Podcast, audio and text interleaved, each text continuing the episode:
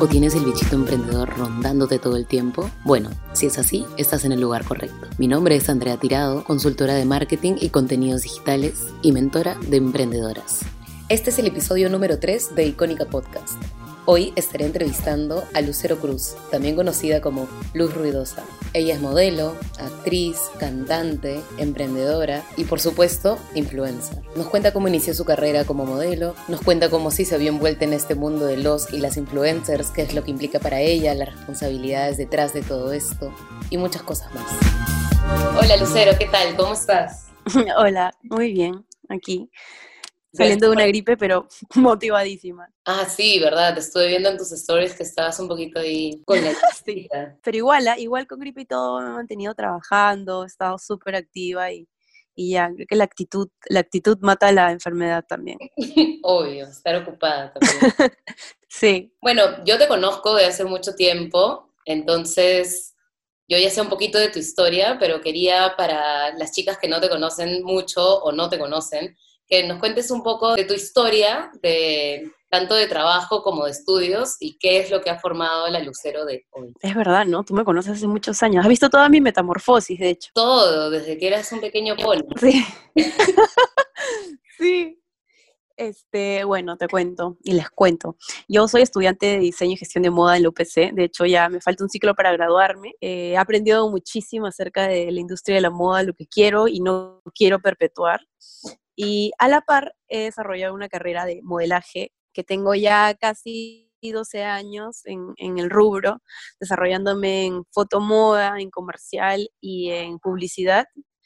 Y también eh, el año pasado abrí una escuela para enseñar a la gente esto, ¿no? Este, este know-how que, que tengo, pero más que a enseñarte solamente a modelar o a cómo hacer bien tu chamba, era como también para promover que los chicos se puedan manejar solos, o sea, trataba mucho el tema de el casting, el post, eh, los recibos honorarios, cómo es que estar con, los cobros, cuándo tienes que cobrar, cómo tienes que manejar y todas estas cosas, ¿no?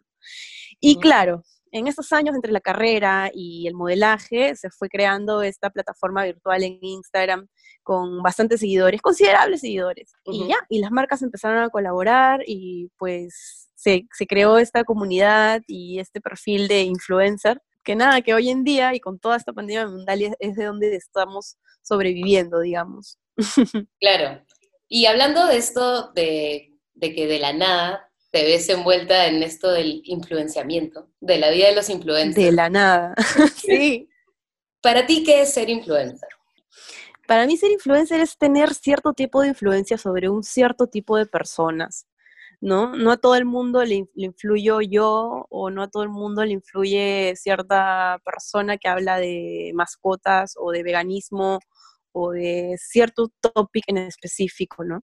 Mi tema es moda, belleza y bienestar y a partir de eso hay mucha gente que me sigue o me deja de seguir o le gusta, no le gusta.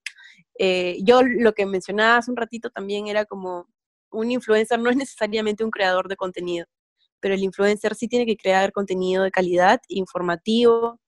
Eh, hay una responsabilidad en todo eso, pero más adelante seguro hablaremos al respecto. Claro. ¿Qué es lo que más te ha gustado de, esta locura de, ser influencer y qué es lo que menos te gusta? Definitivamente la cosa que más me ha gustado es poder trabajar con marcas que me, que me encantan, como Adidas, Calvin Klein, Guess, esas son marcas que a mí me han gustado toda la vida y que no alcanzaba a comprar. Entonces al trabajar con ellos, de verdad fue la true. Y al trabajar con, con ellos, este, como que ellos confíen en mi trabajo, confíen en mi credibilidad, este, y que quieran trabajar conmigo, como que fue lo que más me gustó. Lo que menos me gusta es mm, la exposición, ¿no? El, estar tan expuesta, la gente te, cree que te conoce porque te sigue en Instagram y así como creen que te conocen, te aman o te odian. Claro, la clásica, pero bueno, pues es, parte de, lo que uno se compra al momento de, tener una vida expuesta entre comillas. Hay gente que no puede separar la realidad de, lo digital, por decirlo así. Sí. ¿Cómo se formó todo esto? Tú tenías un plan, dijiste, bueno, me voy a hacer famosa en Instagram y por ende en la vida, o se fue dando naturalmente? Se fue dando todo muy naturalmente, improvisadamente, yo no me lo esperaba. Siempre a mí igual me ha gustado la estética, vestirme chévere, ser un poco como irreverente con mis looks, un poco atrevida, colores, usar ropa vintage y en sí tener como que cierto, cierto estilo de foto que generaba un fit atractivo, ¿no? Y al inicio, en verdad, era solamente por mostrar esto, por una necesidad de mostrar mi contenido visual. Y poco a poco la gente iba siguiéndome porque le gustaba, no sé, mi estilo, mi forma de posar, mi, mi actitud, que era lo que más me, me, me, decían sobre todo las marcas que han estado trabajando conmigo, ¿no? La típica, ay, me encanta tu actitud, y yo ni siquiera sabía qué, a qué se refieren. Pero bueno, así era lo que, what the fuck, pero pero bueno, eso, ¿no? Eh, y después, obviamente, lo que uno refleja en una foto, este, dice mucho, tanto de, tu posición en, la vida, no sé, si eres empoderada, si eres, este, tímida, entonces eso creo que se dejaba ver mucho y por más que yo no dijera ni una palabra o pusiera una foto y pusiera Monday Mood, ya la gente entiende tú, entiende lo que tú estás diciendo por la imagen, por la pose, por, el, por, por dónde estás y todo el, lo que sucede alrededor de las fotos, ¿no? Y así fui creciendo la comunidad. Eh, de hecho, cuando ya tuve, digamos que 8.000 mil seguidores, ya la se empezó a poner un poco más seria y muchas empezaron como a coquetear, ¿sabes? Y, al igual que el gileo en redes sociales con, con, los seres humanos, lo mismo es con las marcas. Y te lo digo porque, o sea, las marcas entran a tu perfil, te likean cuatro o cinco fotos, luego si es recíproco, pues tú haces el perfil y likeas la misma cantidad de fotos. Ah, literal. Todos se dan a follow, follow. Literal, te digo, o sea, es el mismo gileo. Y de ahí puede llegar un mensajito, oye, queremos enviarte un regalo, oh, un regalo, oh, qué chévere. Y de ahí el regalo, de ahí ya el auspicio, de ahí ya no trabaja con nosotros. Así se da tal cual. O sea, así como las relaciones en Instagram, lo mismo con las marcas. Qué loco, no tenía idea. Pensé que era algo mucho más frío. De hecho, ese, ese coqueteo y flirteo, sobre todo, es con las marcas este, peruanas. Hay otras marcas que sí, primero presentan su, cartilla de influencers, los aprueban las casas en Panamá o en, donde sea que estén y luego recién te mandan una propuesta. Pero en las marcas peruanas sí hay mucho de estos coqueteos. Yo le llamo así, es como un flirteo. Claro, no, aparte por, por cómo has contado que se da, literal, literal es un, coqueteo entre marcas. Literal. Marca literal. Y cuando empezaste a notar esa reacción de la gente por tus fotos, ¿ya empezaste a, pensar un poco más en que esto podría ser un camino o un salto a, a ser modelo, a convertirte en modelo? Claro, Claro, claro, porque de hecho no, mi, intención no era convertirme en, influencer, más que nada en modelo, ¿no? Porque yo ya tenía tiempo modelando y, usaba lo que, lo que sabía en mis fotos, en mis redes. Y de hecho, sí, las marcas empezaron a llamarme a través de mis redes sociales. Veían mis fotos y me llamaban para castings. Este, la primera marca grande con la que empecé a trabajar fue con Sison. Y ellos me escribieron al inbox, me dijeron, hey, ¿puedes venir a, te gustaría venir a un casting? En las oficinas de Belcorp y yo, oh my god, no lo puedo creer, me voy a desmayar. Porque encima cuando, cuando empecé a trabajar como modelo con Sison, yo tenía 24 años. Y Sison es una revista de belleza para chicas entre 15 a 20 años. Entonces yo estaba como que, ¿qué hago acá? No lo puedo creer.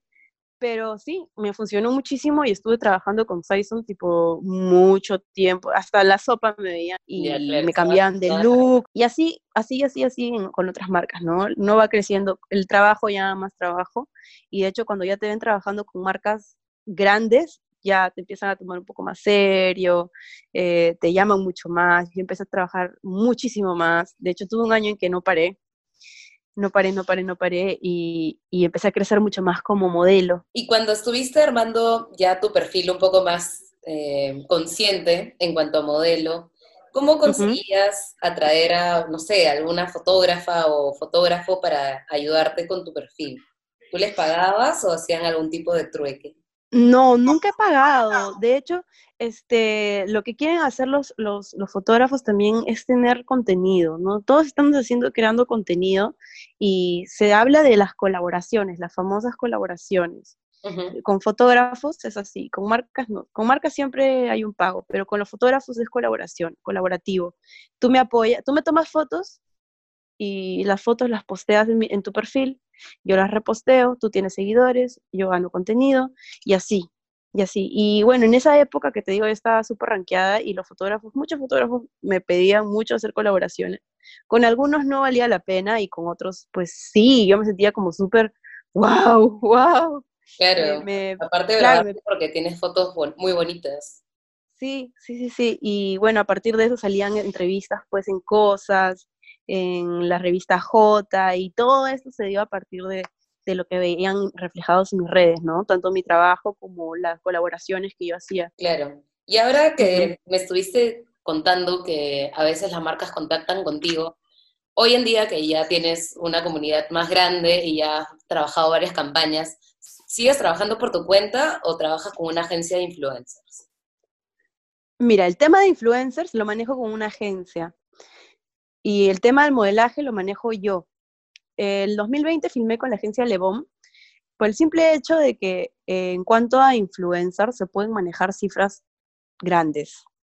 Eh, siempre y cuando el manager eh, negocie, se pueden conseguir mucho más de lo que yo quizás buenamente, ingenuamente cobraba como influencer, porque para mí, sinceramente, o sea, hay, hay influencers que cobran 500 dólares y tal, pero yo es como, no, no me pagues, o sea, así todo buenona, ¿entiendes? Porque para mí no me cuesta nada, no me cuesta nada realmente como que recomendar un producto, apoyar emprendedores, de hecho lo hago de todo corazón, pero cuando hay marcas más grandes, ya el manager entra a negociar, ¿no? Porque conoce tu valor, conoce tus estadísticas, eh, va con todo esto y, y, consigue cosas. Por ejemplo, yo también este, me, fui, me, me, iba a ir de viaje y ellos me consiguieron hotel a cambio de, de, menciones y fotos para el hotel.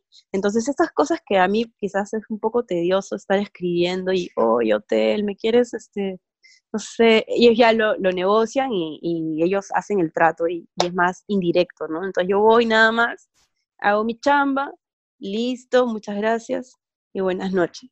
Ah, genial. Y, con, respecto al modelaje, ¿cómo lo trabajas? Bueno, lo trabajo yo ya, yo negocio todas esas cosas, ¿no? Si es que siempre cuando son marcas grandes, yo, yo veo como que qué es lo que se puede hacer, el precio, las horas, los outfits, eh, evalúo el presupuesto que tienen ellos, si me conviene, si no, también siempre pregunto eso. Y, y también cuando son fotos de portafolio, cuando un, fotógrafo recién está empezando a sacar fotos y quiere trabajar con una modelo que se desenvuelva bien, tiene que pagar. Claro.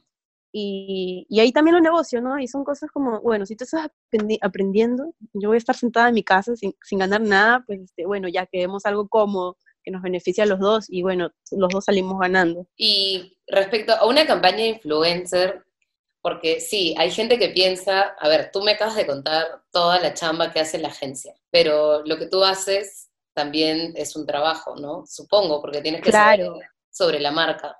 ¿Qué es todo lo que hay detrás de una campaña influencer que la gente no conoce? Hay muchas cosas. Primero que nada, tienes que ver que la marca guarde relación con tu contenido, ¿no? De nada sirve que yo me ponga a vender detergente cuando no, no estoy en nada orientada a eso y por más que me vayan a ofrecer 500 mil dólares, o sea, no sería coherente. El influencer también da su imagen, su credibilidad y su tiempo. Entonces siento que eso tiene que ir muy acorde con, con las marcas con las que uno trabaja. Este, también tienes que ver eh, qué tipo de contenido se va a hacer si va a ser una foto, un video, quién te la va a tomar, cómo lo vas a editar, qué acción se va a hacer, si va a ser un sorteo, todas estas cosas, en qué momento se va a postear, cuánto tiempo va a estar en, línea el, sorteo, cómo se va a pautear, porque en verdad yo no tengo un equipo, pero todo debe hacerlo el mismo influencer. Eh, responder también con el feedback de, a la marca le tienes que responder con un feedback, ¿no? O sea, mira, ¿sabes qué? En ese sorteo participaron 300 eh, personas, se compartió eh, tantas veces, todo eso, siempre que se pide una, una, una alianza con una marca, es la manera correcta de trabajarlo, desde el pre, el durante y el post, con, tus cifras, con, el feedback. El contenido que se crea también. O sea, estamos hablando únicamente de campañas, pero siempre hay que crear contenido, hay que estar como que informado de lo que se va a decir. Sobre todo ahora, creo que todo, es, todo lo, el tema del contenido está mucho más delicado y está vigilado por todo el mundo, esperando que alguien cometa un error para cancelarlo, como está muy de moda ahora. Sí, y hablando de eso, justo te iba a preguntar, esto de, ser influencer o persona pública ya te pone en el spotlight de todo el mundo, ¿no? Todo el mundo está al acecho de lo que haces bien, pero sobre todo de lo que haces mal. Sí, sí, eh, no, cuando alguien, cuando alguien hace algo bueno, no, no, no, no te van a poner en ninguna página y te van a decir, oigan, aplaudan a esta chica, wow, qué iniciativa. No, pero si haces algo malo, así lo hagas sin darte cuenta, te van a lapidar.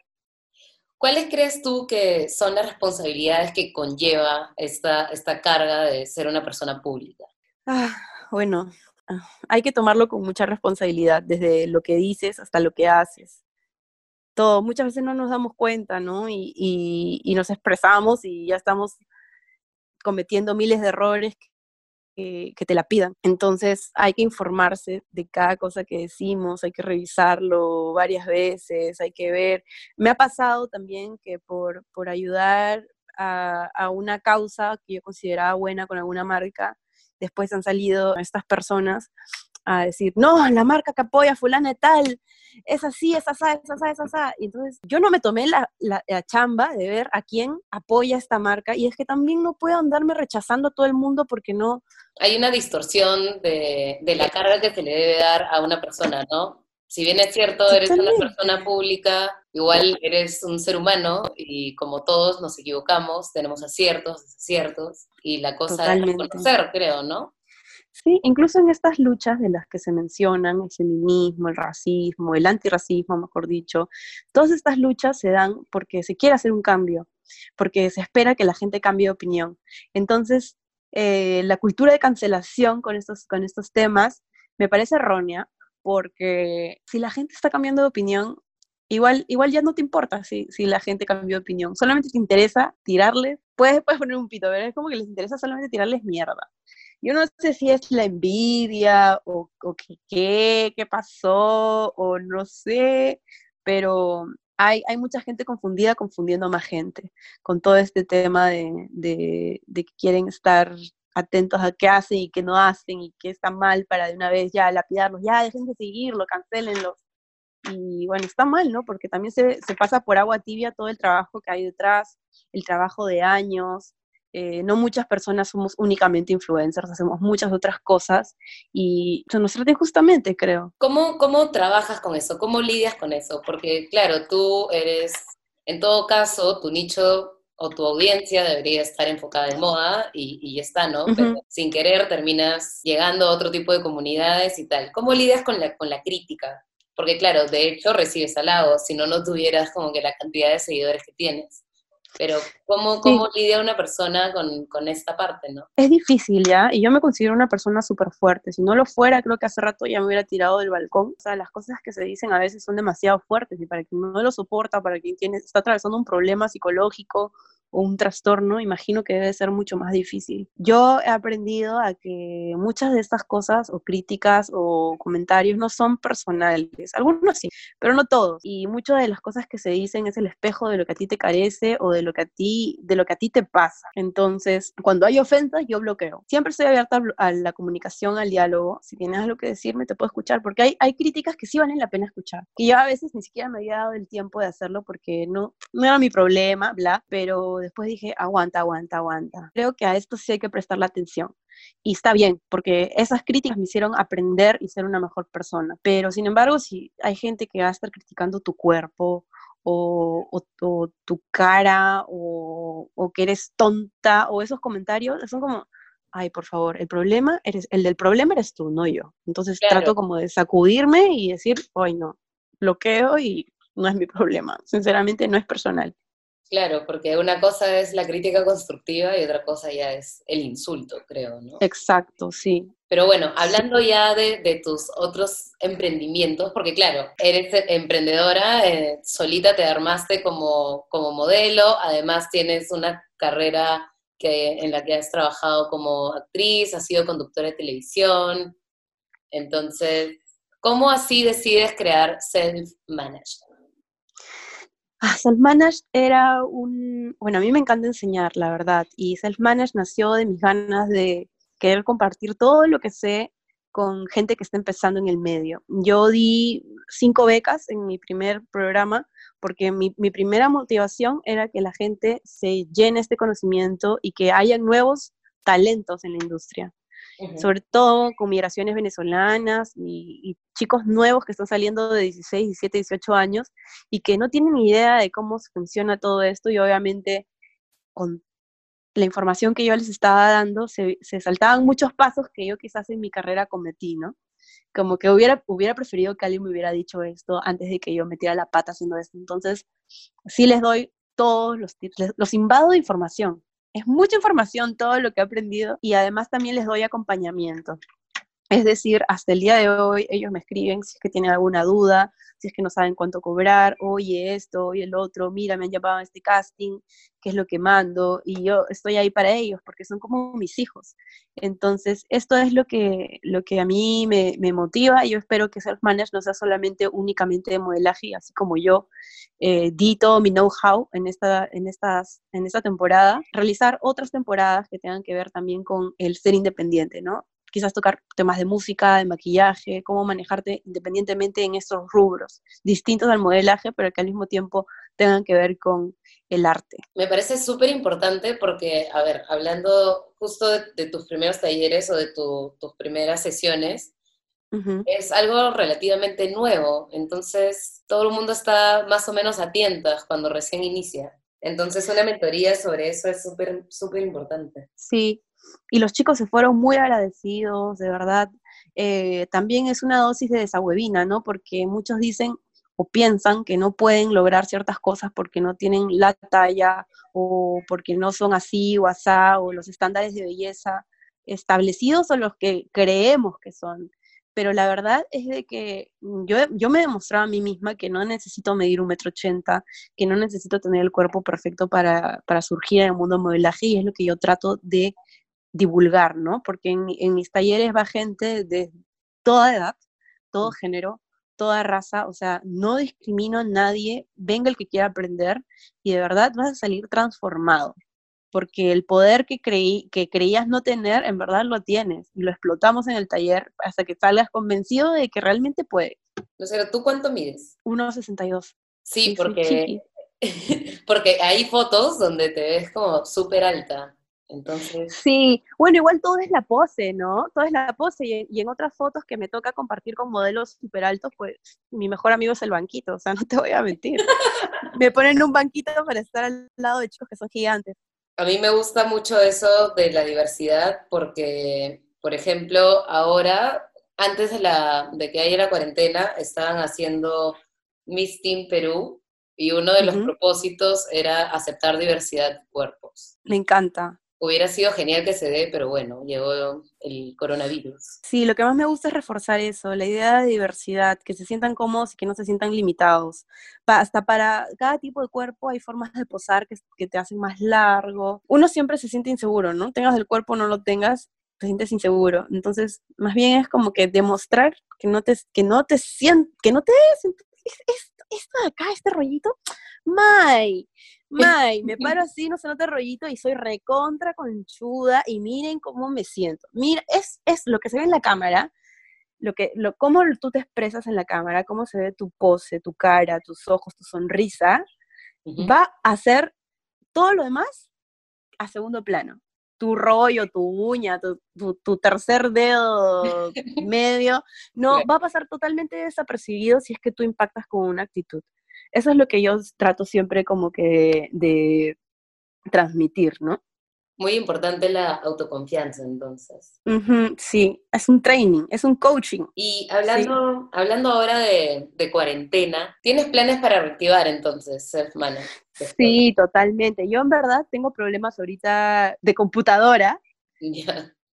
Y por oh. eso no estoy pudiendo, no estoy pudiendo hacer workshops virtuales. El, el modelo se va a mantener virtual, por obvias razones, pero tengo que solucionar el tema de mi computadora as soon as possible para poder continuar con esto, de verdad que es lo único que me está deteniendo y me, me muero de ganas por volver a, a enseñar a más gente, a estar activos en las redes, porque siento que se quedó un poco ahí y estoy como, claro, claro que tengo el know-how, claro que tengo las ganas, pero me está faltando la computadora para poder desarrollarlo de manera como tiene que ser. Claro. Pero sí se vuelve, sí vuelve. Me encanta. Y tú como modelo, ¿cómo te ha afectado el confinamiento? Porque evidentemente tu trabajo es al aire libre, sesiones de fotos o estudios. ¿Qué pasó? Sí.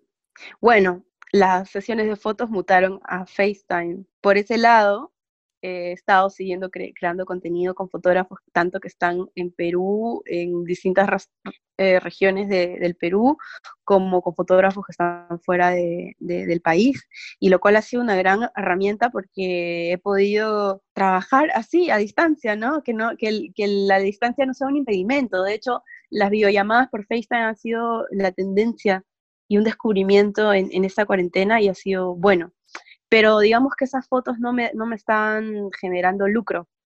Donde he generado lucro es a partir de los comerciales que he grabado. He grabado dos comerciales y bueno, estoy muy agradecida de poder estar trabajando en cuarentena en mi casa. Claro que esto no es una chamba nada fácil. El modo de trabajo es más complicado porque yo tengo que filmarme, tengo que, yo misma me tengo que maquillar, hacer mi styling, mover los muebles, hacer el arte.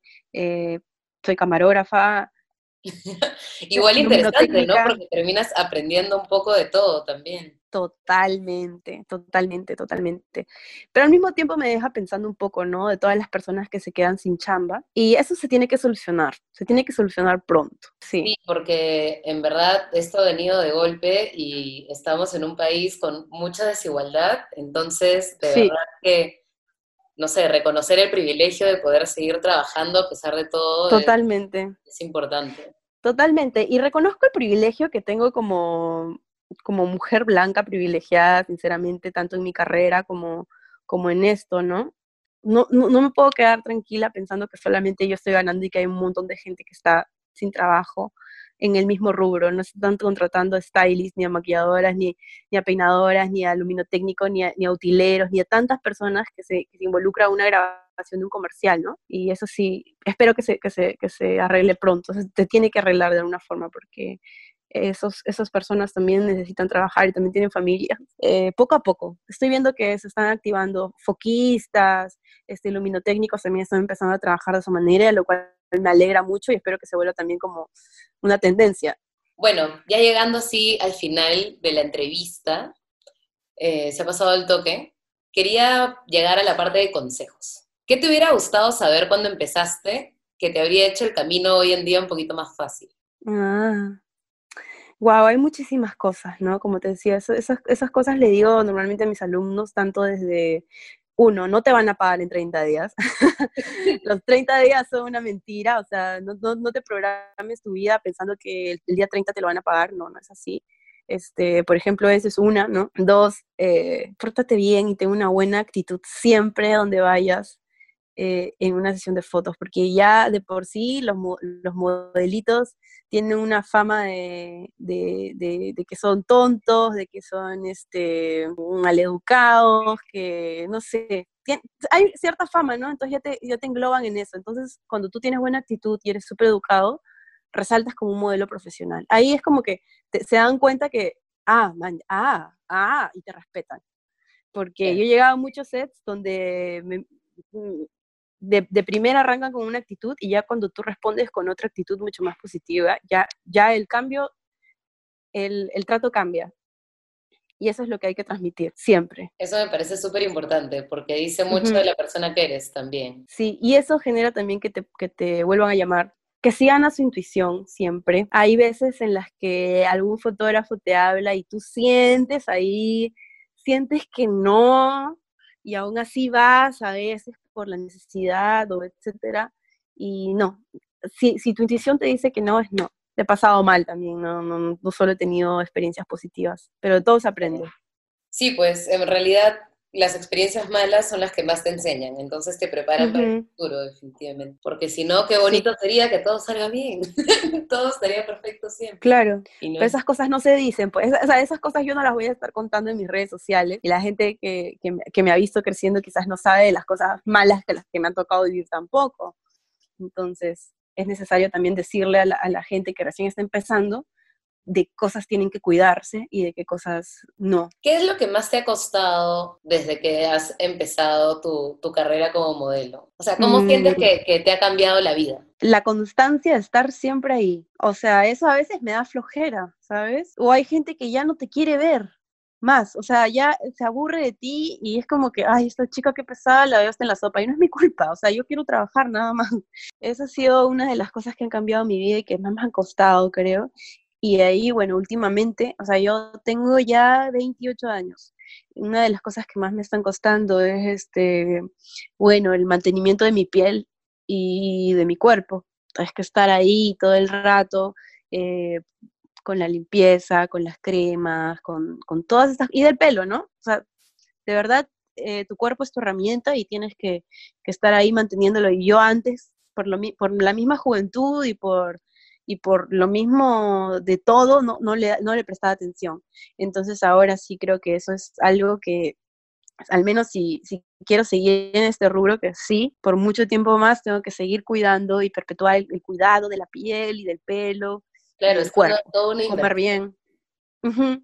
es una inversión de tiempo realmente, porque sí tengo que estar haciendo mascarillas en la cara, en el pelo, es parte de, sobre todo porque en las producciones de fotos te van a coger con plancha, con tenaza, y tú no vas a decir, ay, no, por favor, no me lo hagan, que mi pelo está maltratado, o sea. Son un montón de cosas en realidad las que tienes que tener cuidado. Sí, sí. Tu imagen y, también, este, bueno, el cuerpo, también, sí, la imagen pública también, sí. Es, en realidad, sí, pues mucha gente piensa que, el trabajo eh, digital o en redes es muy superficial y, que, y, que, no es un trabajo, ¿no? Ay, pero ¿qué le cuesta? ¿Qué más quiere? Le regalan cosas, pero en realidad es un trabajo de tiempo completo. Sí, sí, sí. Todo el tiempo la gente está viendo lo que haces, ¿no? Sea bueno, malo. Incluso a veces si no pones nada, Lucero, ¿estás bien? ¿Estás enferma? ¿Qué te pasa? Eso, ¿Y, alguna vez... Dios, déjenme irme un ratito. ¿Alguna vez has pensado en cerrar tus redes tipo un mes así o nunca tanto? No, nunca tanto.